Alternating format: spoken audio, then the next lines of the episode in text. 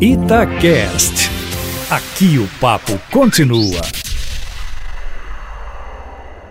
Presidente Bolsonaro deu a palavra final sobre o domingo. Né? Os organizadores e aqueles que convocaram as manifestações favoráveis a ele em todo o Brasil nesse domingo estavam esperando uma palavra do presidente por causa dessa questão aí do uh, coronavírus, né, em que a Organização Mundial de Saúde e o Ministério da Saúde recomendam evitar aglomerações. Né. Certamente o, os de mais idade não iriam, podia enfraquecer a manifestação, aí um dizer que Bolsonaro perdeu apoio, mas certamente também na segunda-feira haveria mais contágio, mais casos que no sábado. Os especialistas dizem que está crescendo o contágio numa proporção, numa razão geométrica, né? Então também irresponsabilizariam os organizadores por isso e tal. Então foi, é melhor adiar e o adiamento vai dar tempo até para a manifestação vir depois com mais força, com mais energia. Foi muito sensato o presidente ao dar essa palavra, embora ele não tenha convocado, ele não tenha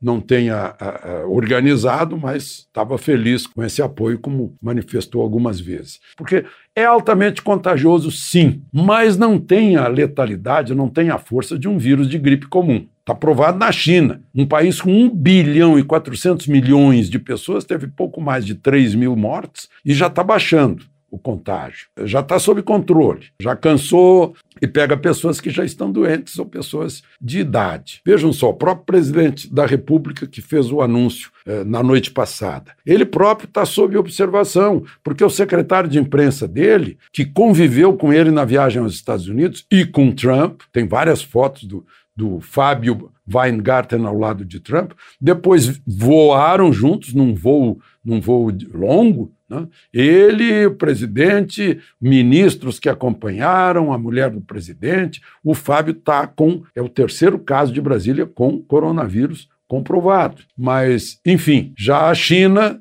está desfrutando da oportunidade de comprar tudo mais barato. Desde o petróleo, que ela compra muito, até o minério de ferro nosso e outras commodities, alimentos e, sobretudo, ações dos apavorados investidores ocidentais, né, cujos preços estão lá embaixo na hora de comprar. De Brasília, Alexandre Garcia.